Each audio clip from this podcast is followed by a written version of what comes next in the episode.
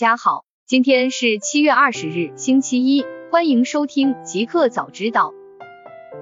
刚发生，降级后，北京将逐步限流开放会展、体育赛事、演出活动和电影院。七月十九日下午，北京市第一百五十六场新冠肺炎疫情防控工作新闻发布会召开。北京市人民政府副秘书长陈贝表示，自七月二十日零时起。北京市突发公共卫生事件应急响应级别由二级调整至三级。陈贝表示，经评估后，本市将逐步限流开放会展、体育赛事、演出活动和电影院。我们将根据疫情形势动态调整防控策略。大公司，字节跳动的新业务悄悄拿下网络小贷牌照。日前。有消息称，字节跳动旗下今日头条在深圳拿下一张网络小贷牌照，深圳市中融小额贷款股份有限公司。此外，字节跳动方面的金融团队已经在利用中融小贷和市面上多家金融机构洽谈合作展业。记者向字节跳动求证，对方表示不予置评，但是公开信息显示。今年三月，深圳市中融小额贷款股份有限公司高管人员变更中，出现了数位字节跳动高管的身影，他们已进入该小贷公司担任董事兼总经理、董事等。截至目前，字节跳动的金融布局涉及了小额贷款、保险经纪、证券投顾。通过旗下产品懂车帝入局汽车金融，并注册了无限分期、多闪支付、亲历分期、字节付等多个商标，动作频繁但十分低调。TikTok 暂停其在英国设立全球总部的谈判。七月二十日消息，据星期日《泰晤士报》报道，TikTok 暂停了在英国设立全球总部的谈判，此举或导致三千个就业岗位消失。过去几个月里，TikTok 母公司字节跳动始终在与英国国际贸易部和唐宁街进行谈判，希望将其海外总部设在伦敦，以扩大业务。互联网，英国暗示华为 5G 禁令可能未来会被推翻。七月十九日消息，继七月十四日英国政府宣布华为 5G 禁令后，据英国卫报十八日报道，在禁令发出的几天前。英国政府与华为高管进行了深入探讨，并进行了机密通信。华为被告知，地缘政治因素影响了这一决定，但如果特朗普未能连任的话，据悉，二零二零年十一月将迎来美国总统大选，未来将有可能重新考虑该决定。该报道还透露，华为高管已公开宣布，希望英国方面重新考虑，显然是受到此举鼓舞。特朗普在 Facebook 号召用户签署封禁 TikTok 请愿书。七月十八日消息，特朗普在 Facebook 和 Instagram 账号投放了数则政治广告，警告美国用户称 TikTok 正在监视你的隐私，并号召其签署封禁 TikTok 的请愿书。这被视为美国政府方面对于 TikTok 的最新施压动作。七月六日，美国国务卿麦克彭佩奥表示，出于安全原因。美国正考虑封禁该应用。七月十七日，有外媒报道称，美国政府可能考虑将 TikTok 母公司字节跳动列入实体清单。迪士尼已停止在 Facebook 上投放广告。七月十九日消息，迪士尼已停止在 Facebook 上投放广告。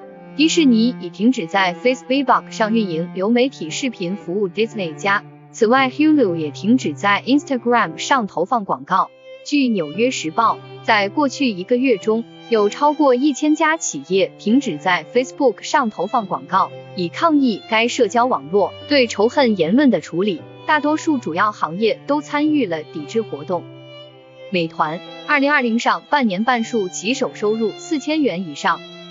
七月二十日消息，美团近日发布二零二零上半年骑手就业报告，报告显示，二零二零年上半年。通过美团获得收入的骑手总数达二百九十五点二万人，同比增长百分之十六点四。其中，来自国家建档立卡贫困户的新增骑手近八万人。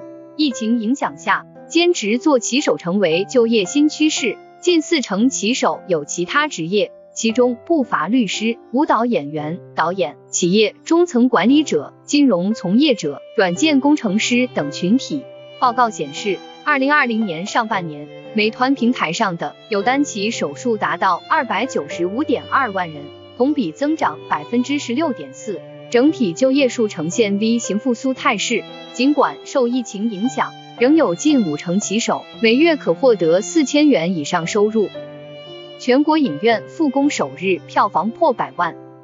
七月二十日消息，据猫眼专业版数据，截至七月十九日，全国八十三个城市三百九十一家影院复工首日，七月二十日的预售分账票房达九十四点八万，观影人次三点四万。如果计入每张三元的服务费，七月二十日，全国预售票房已经超过百万。拼多多九鼎，拼多多在 GMV 统计口径和信息披露上无瑕疵。七月十九日消息，针对二零二零年第一季度拼多多 GMV 统计上遭遇的质疑，拼多多战略副总裁九鼎表示，拼多多在 GMV 统计口径和信息披露方面没有任何问题。九鼎称。拼多多 GMV 统计口径与包括阿里巴巴、京东在内的电商平台完全一致，及平台上所有已确认的商品与服务订单的总值，无论商品是实际出售、交付还是退货。九鼎提到，因缺乏履约能力而取消订单或未交货的情况高于正常水平，因此第一季度报告中的 GMV 数据有一些一次性的失真。新产品。谷歌正研发双屏 Chromebook 以回应微软 Surface Neo。七月十九日消息，最近的一份报告指出，谷歌开始了双屏 Chromebook 的研发工作。这款 Chromebook 原型机拥有两个独立的触摸屏，代号为 Palkia。竞争对手包括微软正在准备在近期公布的搭载 Windows 10X 的 Surface Neo。华为新款台式机曝光。仍搭载鲲鹏九二零处理器，外形设计简洁。七月二十日消息，根据爆料者 a t r e g a m e 的消息，一款华为设备出现在了数据库中。而从一起曝光的图片看，华为新主机的外观设计比较简洁，机身正面有三个 USB A 和一个 USB C 接口以及耳麦接口，还可配备光驱。背部则是四个 USB-A 接口、网线接口等。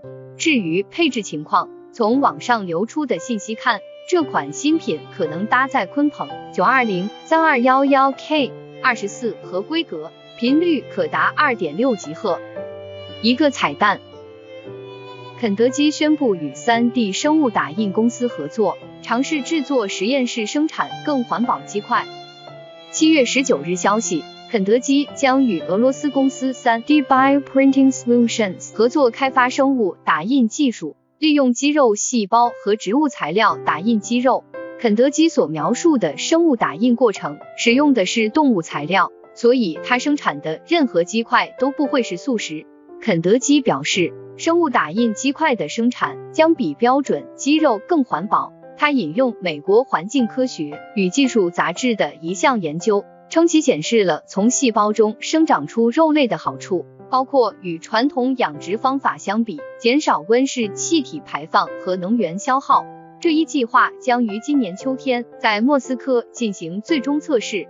公告没有详细说明它在俄罗斯测试的过程与其他 3D 生物打印工作有什么不同，但表示市场上没有其他方法可以允许从动物细胞中创造如此复杂的产品。